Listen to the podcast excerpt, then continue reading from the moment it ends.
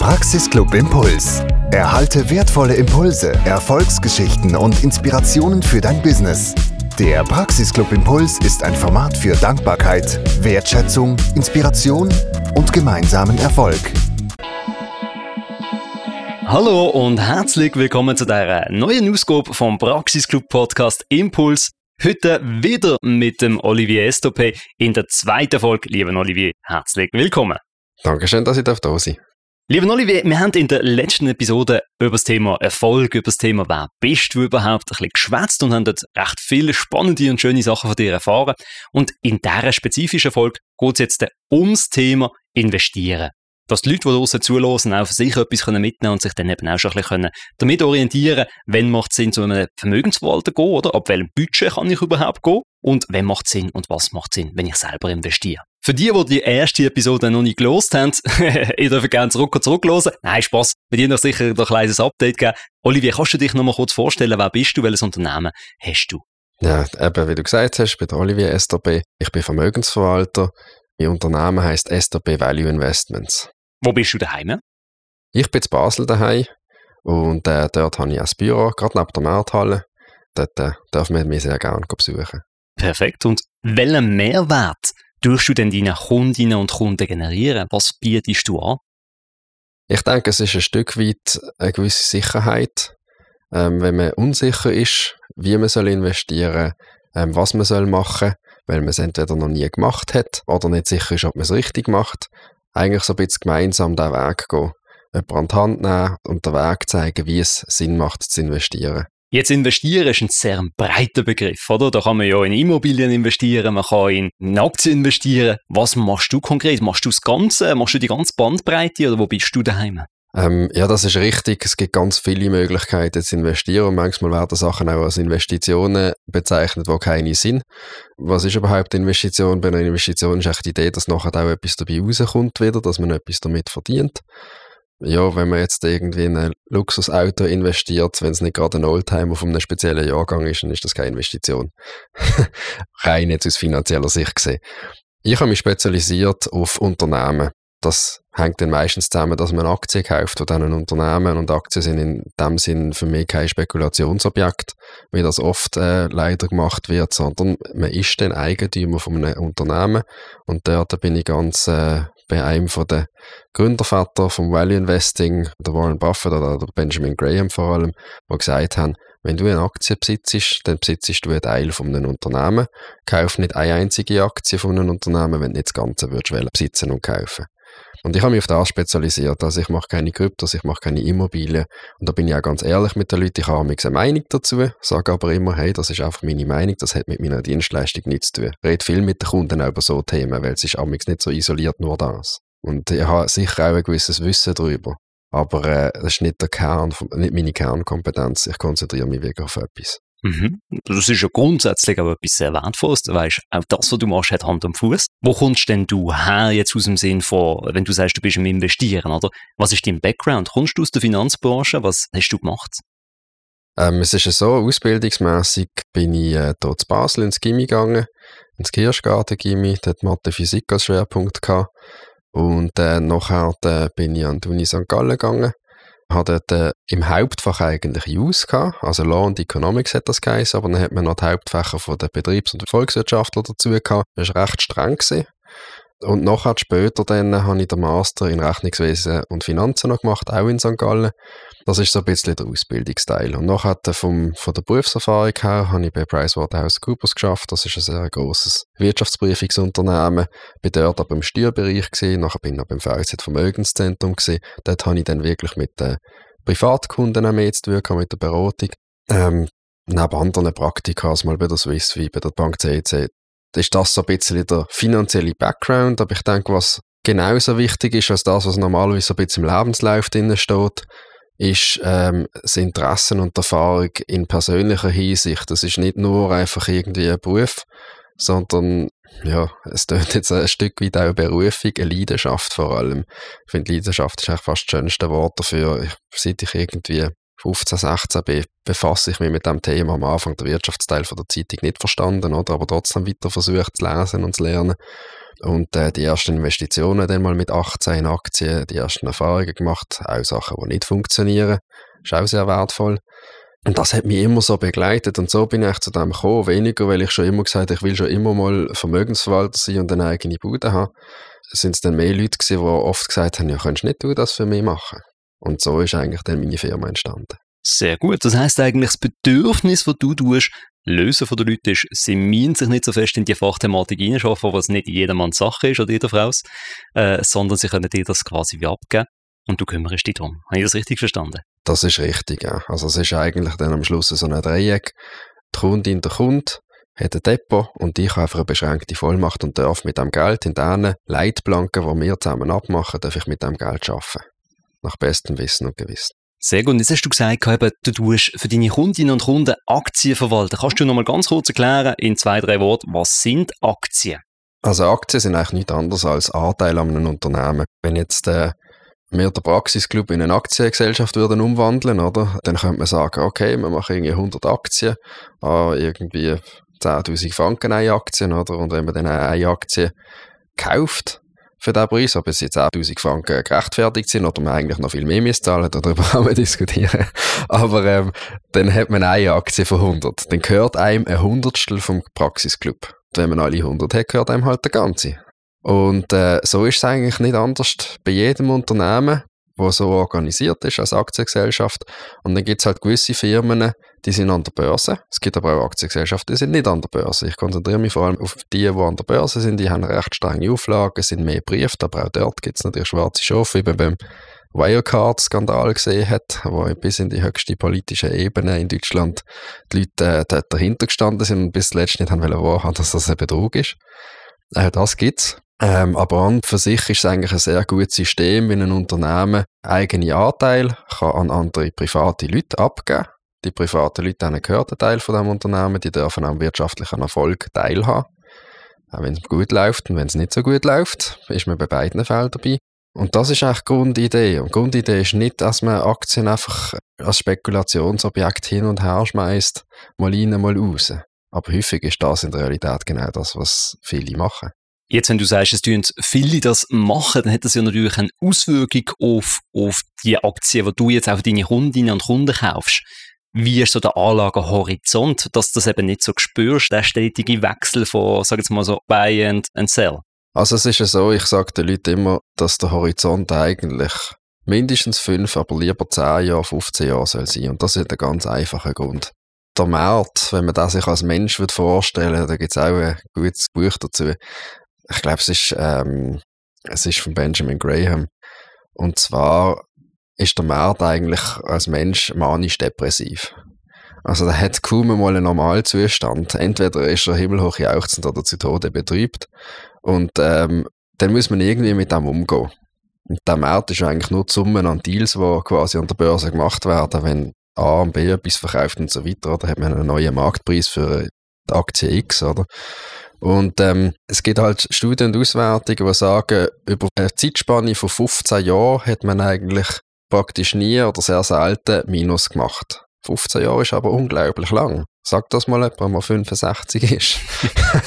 ja, aber das ist die Realität. Das ist aber auch die Chance für Leute, die noch jung sind, die noch am Anfang stehen. Wenn man lange Laufzeiten hat, dann ist man eigentlich fast garantiert auf der Gewinnerseite. Man muss einfach die manisch-depressive Phase äh, aushalten vom Markt. Und das ist der schwierige Teil beim Investieren. Mhm. Das Handwerk an sich, das Rechnen und alles, eben, das lernt man an der Uni und das, das kann man irgendwann. Aber der emotionale Teil vom Investieren, die langen Laufzeiten aushalten, wenn es mal gerade schwierig ist, das letzte Jahr oder mit dem Ukraine-Krieg, der angefangen hat und so weiter, äh, die Inflation, die aufgetatscht ist, nachdem man jahrzehntelang, und nein, ja, doch fast ein Jahrzehnt lang probiert hat, die Inflation irgendwie wieder aufzukriegen, plötzlich ist sie da und jetzt ist das wieder das Problem, weil sie zu hoch ist. Die Sachen muss man aushalten. Mein Lieblingschart ist nicht von mir erstellt, den ich eigentlich fast in jedem Kundengespräch den Kunden zeige. Im ersten zumindest ist profitable Dauerkrise.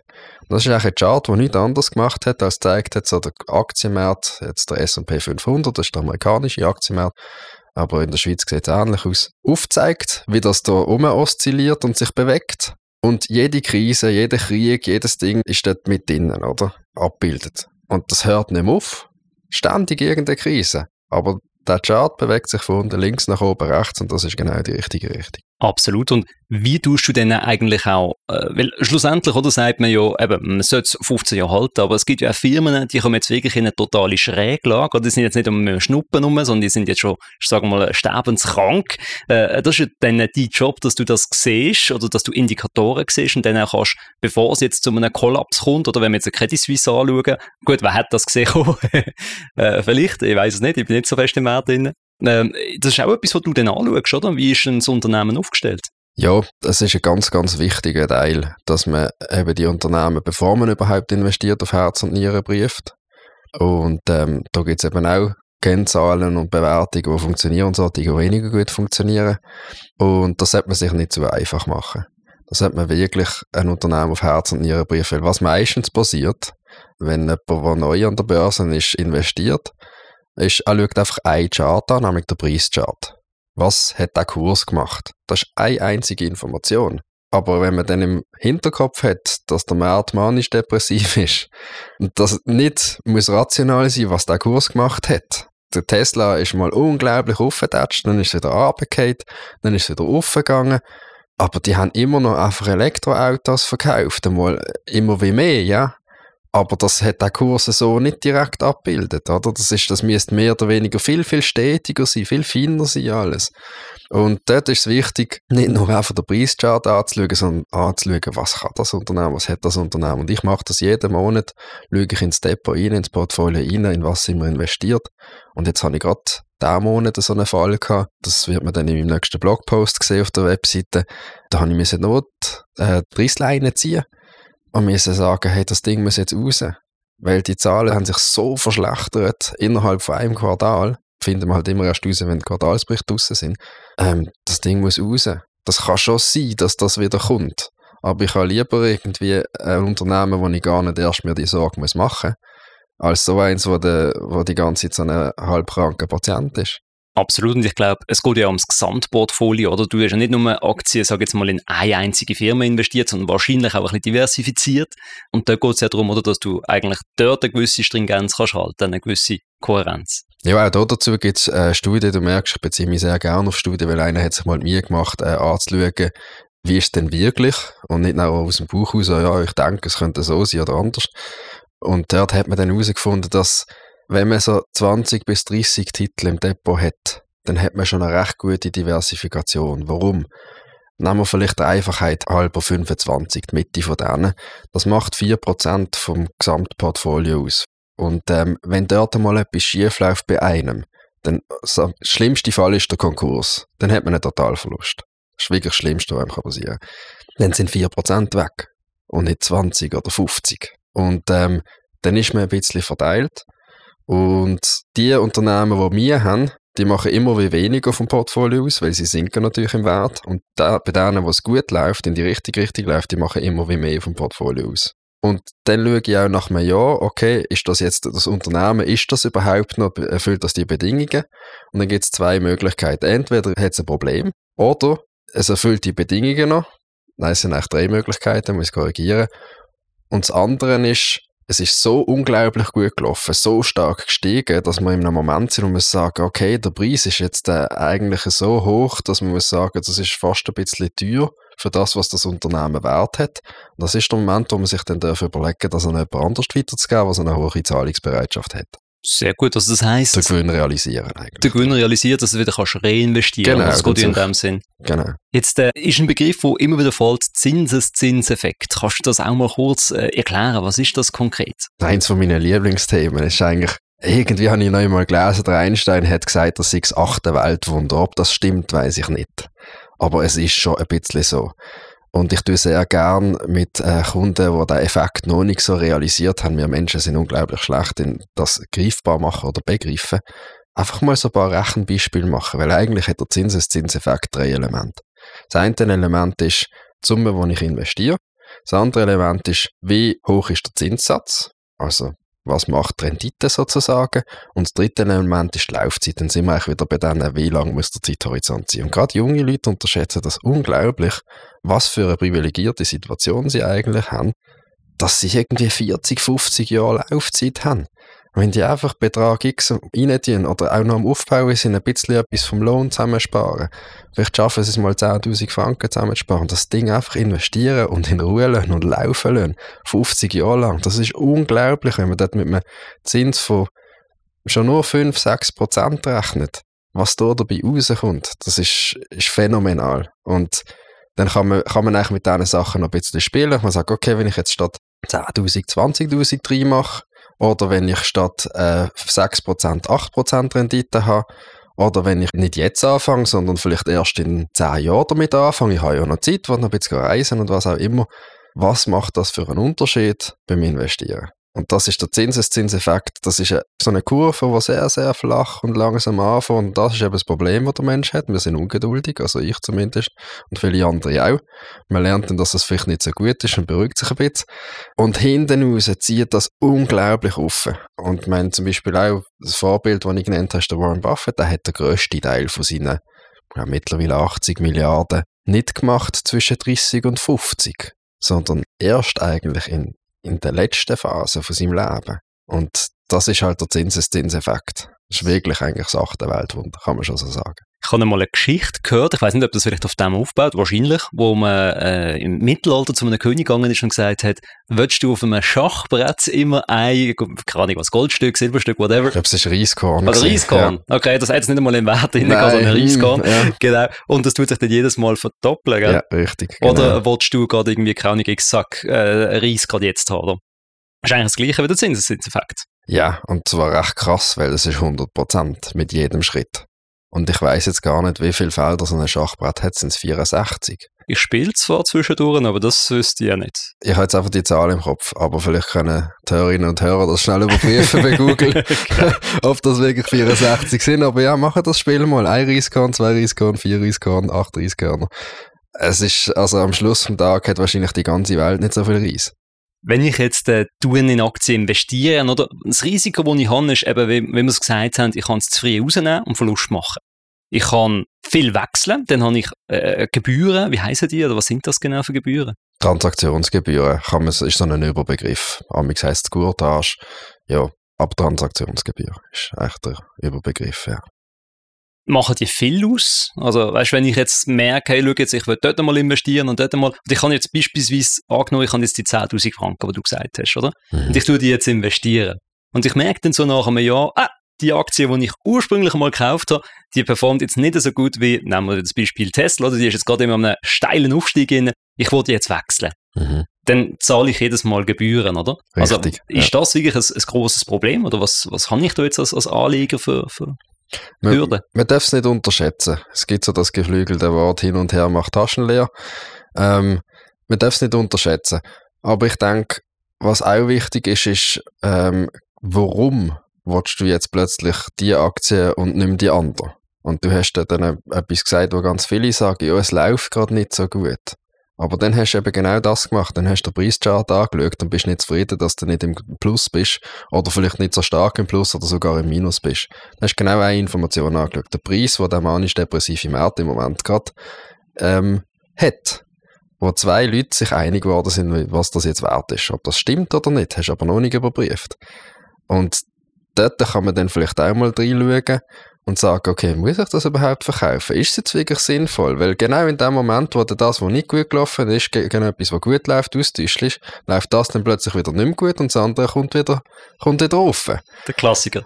Ja, es, ist, es passiert schon recht häufig, oder? Und der Hauptgrund kann dann schon auch sein, dass es nicht rational ist. Ja, da kann man nicht machen. Da kann ich auch noch lang rechnen und der Markt ist halt nicht rational, macht irgendetwas. Ähm, aber es kann dann halt schon auch sein, dass ein Unternehmen halt mittlerweile überbewertet ist und das andere ist so tief, dass niemand mehr bereit ist, zu einem tiefen Kurs das abzugeben. Dafür hat es der eine oder andere, der sagt, ah, jetzt wollte ich gerne einsteigen und dann steigt der Preis wieder. Mhm. Also alle, die haben wollen verkaufen, haben quasi schon verkauft. Dann kann er eigentlich nur noch raufgehen, weil jeder, der neu will kaufen, muss quasi ein bisschen höheren Preis bieten, dass einer überhaupt bereit ist, die Dinger abzugeben. Mhm. Angebot und Nachfrage. Richtig. Also, es, was ich noch spannend finde, ist jetzt ein bisschen wie auf der Autobahn, oder? Bist du am Autofahren und dann siehst du, links fahren sie alle, dann denkst du, ah, komm, ich kann auch links, und kaum bist du links, dann stehst du links und rechts fahren sie wieder. Das ist eigentlich das gleiche Prinzip, oder? Ja, weil alle links gegangen sind, weil alle links gegangen sind. Genau so ist es, ja. Sehr gut. Also genau so der Punkt von der emotionalen Abgrenzung und vor allem auch vom Verständnis vom Markt von dieser Firma ist elementar. Ja, es hilft auf jeden Fall, ja. ja. Sehr gut. Jetzt, äh, wenn ich da außen bin, oder? Und ich habe ein, Budget. Oder ich sage jetzt, hey, doch, das würde mich jetzt auch noch interessieren, was, der, was, äh, was da der Olivier macht mit seiner äh, Unternehmung. Aber wie viel Geld macht Sinn zu investieren? Jetzt so ein Betrag von 10.000, 20.000 gesagt. Also wenn ich jetzt komme und sage, ich habe im letzten Lohn oder in den letzten 10 Jahren immer 2.000 Franken auf die Seite legen, komme ich dann zu dir? Oder was, was ist dort so der Wert? Ich in so Fällen habe ich eine Do-it-yourself-Anleitung. Nicht, weil ich irgendwie oder arrogant sein oder so, aber ich muss dann einfach sagen, am Schluss, wenn man alle Gebühren von der Banken zusammenrechnet, je kleiner die Beträge sind, man muss es ja auch ein bisschen verteilen, desto höher fallen die Gebühren ins Gewicht, weil die sind oft nicht prozentual, sondern sind dann oft halt irgendwie ein Fixpreis, irgendwie 25 Stutz pro Trade oder was auch immer. Und ähm, jetzt sage ich den Leuten dann auch ehrlich, die könnte ich auch noch quasi nehmen und sagen, hey, ja, komm zu mir, ich mache das für dich. Und das lohnt sich am Schluss nicht, das rechnet sich nicht, das macht auch bei den Kundengesprächen nachher keinen Spaß, wenn man dann muss irgendwie rechtfertigen, um das nur in eine Richtung geht, nämlich runter. Und dann habe ich so eine Do-it-yourself-Anleitung, ähm, ja, ich weiß es will es nicht jeder selber machen, aber ähm, es braucht schon einen gewissen Betrag, dass das auch Sinn macht, ähm, das fremdverwaltet zu lassen, ähm, und dass das auch Sinn macht von den Gebühren her und alles. Und das sage ich auch privat, wenn man es selber macht. Das braucht auch einen gewissen Betrag. Ich finde es noch interessant, wie bereit manche Leute sind, unglaublich viel Geld in Immobilien zu stecken. Selbstbewohnt wohlgemerkt, das ist nicht ein Renditeobjekt, das ist mehr Konsum. Das ist auch ein bisschen, da werden viele aufschreien und sagen, ah, nein, stimmt doch gar nicht, da kann ich dann wieder teurer verkaufen. Ja, aber äh, es ist nicht so, dass der Mietzins jedes Mal rauskommt. Im Gegenteil, man muss Eigenmietwert versteuern, der aber gar nicht ausgezahlt worden ist. Ähm, und viele stecken Hunderttausende oder Millionen in Immobilien rein, aber wenn es dann irgendwie um Aktieninvestitionen geht, dann können sie irgendwie, ich habe da mal 2000 Franken zusammengespart. Und dann kann man aber auch nicht erwarten, dass man mit dem dann irgendwie von heute auf morgen reich wird. Mit Kryptos haben das auch viele probiert und das ist bei den meisten in die Hose gegangen, bei manchen nicht. Ähm, und das ist oft ein bisschen die Gefahr, oder? Man hat irgendwelche Werbungen gehabt von Betrugsfirmen, äh, die gesagt haben, 250 Stutz investieren, im Nu bist du bei 12.000. Gerade letzte habe ich ein Doku geschaut, äh, da hat man irgendwie 250 Stutz rein und im Nu ist das irgendwie auf 12.000 und äh, da ist noch ganz viel auch noch mit Höhle der Löwen irgendwie geworben worden, was alles nicht stimmt oder der Dieter Bohlen hat in das investiert, alles Blödsinn, oder? Und dann ich hatte ja, tatsächlich eine am Telefon gehabt, wo aus irgendeinem Grund auf meine Webseite gestoßen ist und gefunden hat, sie hat das da gesehen mit diesen 250 Franken und der wäre sie sensationell und ich so, nein, nein, nein. Erstens mal bin nicht ich das gesehen und zweitens machen sie es nicht, das ist ein Betrugsfall, alles, was sie da reinstecken, ist verloren, für immer. Und das ist so der Get Rich Quick Scam, man mit kleinen Betrag versucht, irgendjemand anzukommen. Aber wenn wir nochmal zurückkommen auf die Zinseszinsrechnung, ist halt ein wichtiges Element von diesen drei der Betrag, den man am Anfang reinsteckt. Oder was man halt über die Zeit anspart. Und ähm, das ist etwas, wo, wo ich denke, äh, was, was wichtig ist, genau gleich wie bei den Immobilien. Man muss einen gewissen Betrag bereit sein, dort reinzutun und muss die Schwankungen auch können aushalten dass etwas am Schluss namhaft dabei rauskommt. Und ich bin nicht der, wo der Kunde sagt, du musst so, es gibt solche, die sagen, oh, unter zwei Millionen nehme ich gar niemand oder so. Das überhaupt nicht. Ich schaue sehr, drüll das Ganze um und sage, hey, was sind deine Möglichkeiten? Wir schauen, was wir am besten daraus machen können. Gibt dann aber auch den Case, dass ich sage, hey, wenn ich die wäre, schau, wie ein Götti-Konto oder so, würde ich so und so machen. Ich bin wahrscheinlich der Falsche für das jetzt, für das Volumen oder für das, was du vorhast. Ähm, aber dann würde ich es so und so machen. Aber ein Gespräch macht jetzt sicher immer mal Sinn, dann kann man das mal anschauen. Und ich glaube, was sicher auch wichtig ist, wenn die Leute investieren, dass das Geld, wo sie investieren, nicht das Geld ist, was sie zum Leben brauchen, oder? Ja, da sind wir wieder beim Anlagehorizont, oder? Bei der Zeit, was es braucht. Weil es kann sein, wenn ich jetzt, äh, fünf Jahre ist für viele schon lang, aber eigentlich in dieser Welt nicht wahnsinnig lang, eher kurz. Es kann sein, dass ich in fünf Jahren einen Supermarkt habe, das ist super hoch und ich brauche das gerade, dann nehme ich alles raus und kaufe irgendetwas anderes damit oder mache eine große Reise. Aber es kann gerade so gut sein, dass in fünf Jahren einfach schlechter aussieht als heute und dann muss man es können auch aussitzen. Und dann braucht es halt vielleicht zehn Jahre. Aber meine Erfahrung ist auch, ich habe jetzt meine Firma seit sechs Jahren. Ähm, am Anfang sagen fast alle, sonst würde ich das gar nicht erst machen. Ja, ja, ich habe einen Anlagehorizont von 10 Jahren, aber dann spielt das Leben, wie es halt spielt und dann ist die Situation wieder eine andere.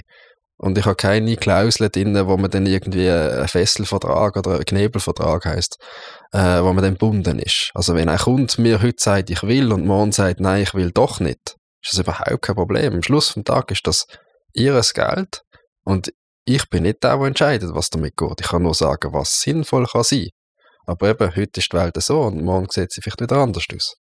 Ich glaube ja, der Markt funktioniert ja aber auch so, oder? Wenn jetzt alle würden das Geld immer 10 Jahre oder 15 Jahre drinnen lassen, würde es ja auch nicht mehr so funktionieren. Also, die Idee ist ja eben, durch das, dass du durchhaltest und durch das, dass du auch den Wert vom Unternehmen auf die Zeit kannst bewerten und einschätzen und auch selber kannst dahinterstehen, kannst du daraus auch Gewinn machen und eben den Zinseszinseffekt generieren, oder? Ja, ich denke, es ist beides wichtig. Ich meine, ich bin unglaublich froh, dass äh, Leute, die die ganze Zeit hin und her handeln oder Daytrading oder zum Teil sogar Bruchteil von Sekunden irgendwie, ähm, weil die bringen Liquidität.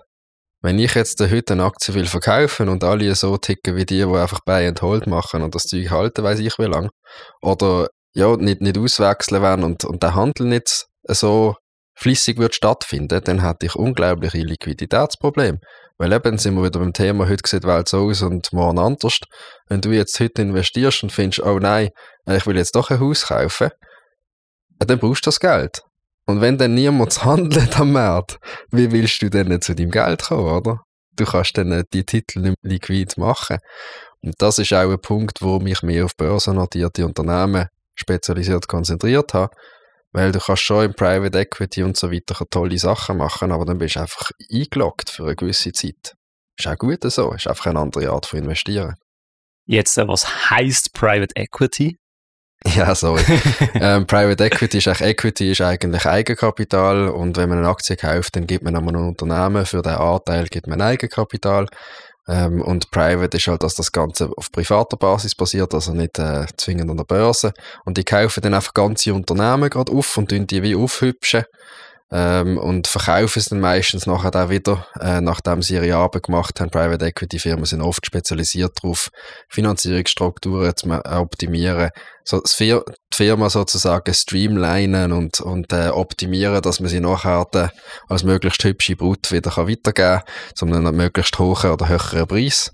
Ähm, das kann sein, dass es ein anderer Finanzinvestor ist. Äh, das kann sein, dass es ein strategischer Investor ist. Strategisch eben zum Beispiel, man ist in einem gewissen Markt noch nicht tätig, die Firma bietet das oder jemand ist noch nicht äh, ähm, im Schweizer Markt tätig und dann hat es da eine Private Equity Firma, die genau eine Firma in dieser Branche hat in der Schweiz und die würden das äh, denen weitergeben. Das wäre ein strategisches Investment.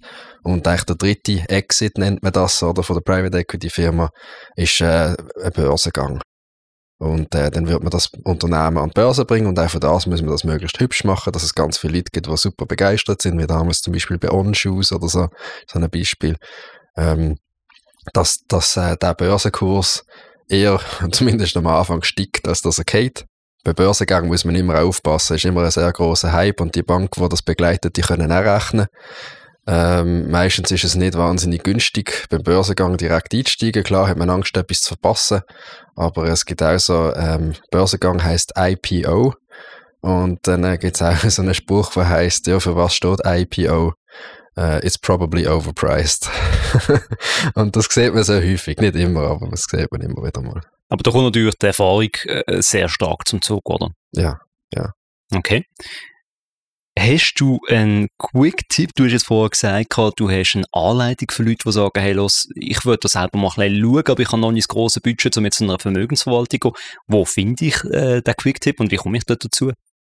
Also ich schicke dann meistens einfach per Mail ähm, an die Personen. Das ist oft, dass, dass die auf meine Webseite kommen und sagen, ja, ich habe da mal ein bisschen etwas zusammengespart. Hatte letzte äh, einen Taxifahrer dran, mega herzig, ist irgendwie 59 und gemerkt, oh shit, ich wollte mich doch irgendwann mal noch pensionieren und nicht bis 80 arbeiten. Äh, wie kann ich da überhaupt mal selber noch ein bisschen zu etwas kommen und ich kann so und so viel pro Monat ansparen. Und dann habe ich dem das einfach geschickt und er war super glücklich mit dem. Es gibt heute einfach eine gute Möglichkeit, eigentlich selber das zu machen, indem man äh, Indexfonds kauft. Die sind nicht wahnsinnig teuer, eben nicht irgendwie überteuerte äh, Fonds. Klar legt das auch eine Bank auf, aber das finde ich auch wieder okay, ist eine Dienstleistung. Und dann kauft man einen Indexfonds, sei es auf einen Schweizer Markt, auf einen amerikanischen Markt oder sogar einen weltweiten, MSCI World zum Beispiel. Und dann kann man das Ding einfach liegen und arbeiten. Wenn man das lang macht, dann ist auch das erfolgreich und sicher nicht der falsche Weg. Und dann kann man sagen, ja, wieso braucht es denn so einen wie die? Ja, ich versuche halt das noch ein bisschen zu optimieren und noch, noch ein bisschen mehr rauszuholen. Ähm, ob mir das gelingt, das sehen wir dann eben in 15 Jahren. Aber äh, das ist die Idee davon, aktiv versus passiv investieren. Und ich denke, für jemanden, der erst anfängt und mit kleineren Beträgen ist das passiv investieren eine sehr, sehr gute Möglichkeit. Mhm. Du hast jetzt gesagt, passiv investieren und Index. Jetzt auch wieder auf jemanden, der nicht unbedingt aus dem Bereich rauskommt. Was ist ein Index? Ein Index kann man unterschiedlich zusammenstellen. Ähm, nehmen wir zum Beispiel den Swiss Market Index, das ist bei uns halt sehr bekannt. Da sind auf die 20 grössten Unternehmen von der Schweiz drin. Und das ist eigentlich so wie so ein Topf, oder? Aber man muss ein bisschen aufpassen, es ist dann nicht gleich viel von Nestle drin, wie ähm, zum Beispiel von, von der UBS drin ist. Weil Nestle einen höheren Marktwert hat als die UBS. Und das ist immer im Verhältnis zum Marktwert wie viel von was drinnen ist. Also du könntest auch eigentlich sagen, ja gut, statt der SMA kann ich einfach Nestle Novartis und Roche kaufen, dann habe ich eigentlich den grössten Teil vom SMA drin oder einen grossen Teil. Und dann gibt es zum Beispiel der S, äh, Swiss Performance Index, SPI, dort sind fast alle, man muss sagen, es hat gewisse Regeln noch, aber fast alle Unternehmen von der Schweiz drinnen, die grossen auch, dann hat man gesagt, ja gut, wenn ich jetzt der SMI habe und der SPI, dann habe ich es ja doppelt. Dann hat man der SPI extra erfunden und das ist eigentlich alle Schweizer Unternehmen oder eben fast alle, außer die grössten 20, weil die sind im SMI schon drin. Und das ist eigentlich so der Index. Kann man sich wie einen ganz großen Topf vorstellen, wo einfach auf einem gewissen Markt alle Unternehmen drin sind und in das investiert man dann. Dann ist man auch diversifiziert. Eben, beim SMI hat man schon die grössten 20 dabei, beim SPI hat man 200, 220 Stück etwa drin, Schweiz. Äh, S&P 500, das ist ein amerikanischer mit den großen Unternehmen, da sind dann 500 drin. Ja, und so, so gibt es ganz, ganz viele verschiedene Indexfonds und es gibt auch weltweit eben, wo von der ganzen Welt äh, Firmen drin sind. Gut, die ganze Welt stimmt nicht ganz, gewisse Märkte sind nicht dabei. Sehr gut, aber zum Zusammenfassen für mich jetzt, wenn ich es verstanden habe, wenn ich mit dir zusammen arbeite, dann tust du natürlich schauen, wo ist noch ein bisschen mehr Diversifikation. Ähm, wenn ich einen Index nehme, dann ist das natürlich etwas, ein Massenprodukt, wo recht viele Leute dann auch drin investieren, wo du einfach noch mehr Flexibilität hast, sag jetzt mal, wo du auf die einzelnen Firmen auch kannst zugreifen. Habe ich das richtig verstanden? Ähm, ich würde nicht gerne widersprechen, aber nicht ganz. aber jetzt habe ich die Chance, äh, das äh, noch ein bisschen genauer zu äh, erläutern. Und zwar, es geht nicht um Diversifikation an sich bei dem, was ich mache, sondern es geht darum, eigentlich aus dem weltweiten Universum eine möglichst gute Stichprobe rauszukriegen, möglichst gute, äh, guten Topf zu machen, einen eigenen. Ähm, und da schaue ich zuerst mal auf Bewertung. Da schaue ich, dass ich von diesen 100%, die ich quasi weltweit könnte, zur Auswahl habe, die Top 10% noch nehme. Die Top 10%, was das Verhältnis zwischen dem Wert vom Unternehmen und dem Preis, was aktuell kostet, den ich muss zahlen, um das Unternehmen zu bekommen, wo, wo das möglichst optimal ist. Ich möchte ein wertvolles Unternehmen haben, aber möglichst nicht zu viel zahlen dafür. Und dann tue ich dort nochmal einen Qualitätsfilter drüber legen. Das ist alles eben auch wieder auf Studien basiert, die Professoren an Unis gemacht haben, ähm, die nicht ganz auf den Kopf gehalten sind. Und äh, das, ist, das verhebt auch und der Qualitätsfaktor, das macht nicht anders. Du schaust an, wie profitabel ist die Firma. Wie sieht es aus mit den Schulden, die sie haben? Die Liquidität, die sie haben. Das sind alles Sachen, die ordentlich können schief gehen und das willst du halt nicht. Wie effizient wirtschaften die? Und das tue ich nochmal drüberlegen und dort nehme ich auch nur die besten, ja, die, die die besten drei Bewertungen haben, also so die obersten drei von neun. Und dann hat man eigentlich ein sehr, sehr kleines Universum plötzlich. Aber in der Summe nimmt man eben dann 20 bis 30 von diesen Unternehmen, die genau die Kriterien erfüllen. In der Summe hat man dann ein sehr, sehr interessantes Körbchen, wo alles hoffentlich goldige Eier drin sind, wo wieder ein ganz rauskommt, wo auch weiss, wie man goldige Eier legt. Und das ist eigentlich, dann sind wir wieder beim Zinseszinseffekt. Perfekt, ich würde sagen, das ist ein wunderschöner Abschluss mit dem Bild im Kopf, das ich jetzt da habe. äh, äh, würde ich dir da herzlich Danke sagen, lieber Olivier, für deine Zeit, für deine Impuls. Ich darf dir danken. Für das Interview. Super spannend für mich. Absolut, wieder etwas Neues gelernt und ich hoffe, ihr da außen, die zuhört, habt auch etwas gelernt und ich danke an dieser Stelle ganz herzlich der Sprecherbude für die Kooperation, die wir hier haben, die wir hier dürfen machen und ähm, wie immer, das letzte Wort gehört dir, Olivier. Ja, danke vielmals. Ich möchte mich auch bedanken bei den Zuhörerinnen und Zuhörern dass ihr bei diesem vielleicht ein bisschen trockenen Thema äh, so lange durchgehabt haben bis zum Schluss. Und vielleicht so noch etwas zum, zum Mitnehmen ist, Entscheidungen nicht zu schnell treffen, gerade wenn es um einen Aktienmarkt geht, wenn es ums Investieren geht. Weil wenn ihr irgendwie sei es ein neuer Fernseher kaufen oder ein neues Auto, dann könnt ihr ja dort auch ein bisschen Zeit investieren und vergleichen und machen und tun. Macht das bitte beim Investieren auch. Holt euch die Informationen und was ihr braucht, um nachher einen guten Entscheid zu treffen. Wunderbar, vielen Dank und euch, liebe Zuhörerinnen und Zuhörer, auch hier. Wir hören uns dann wieder in der nächsten Ausgabe vom Praxisclub Impuls in Zusammenarbeit mit der Sprecherbude. Das war der Podcast Impuls, eine Zusammenarbeit zwischen dem Praxisclub und der Sprecherbude in Basel.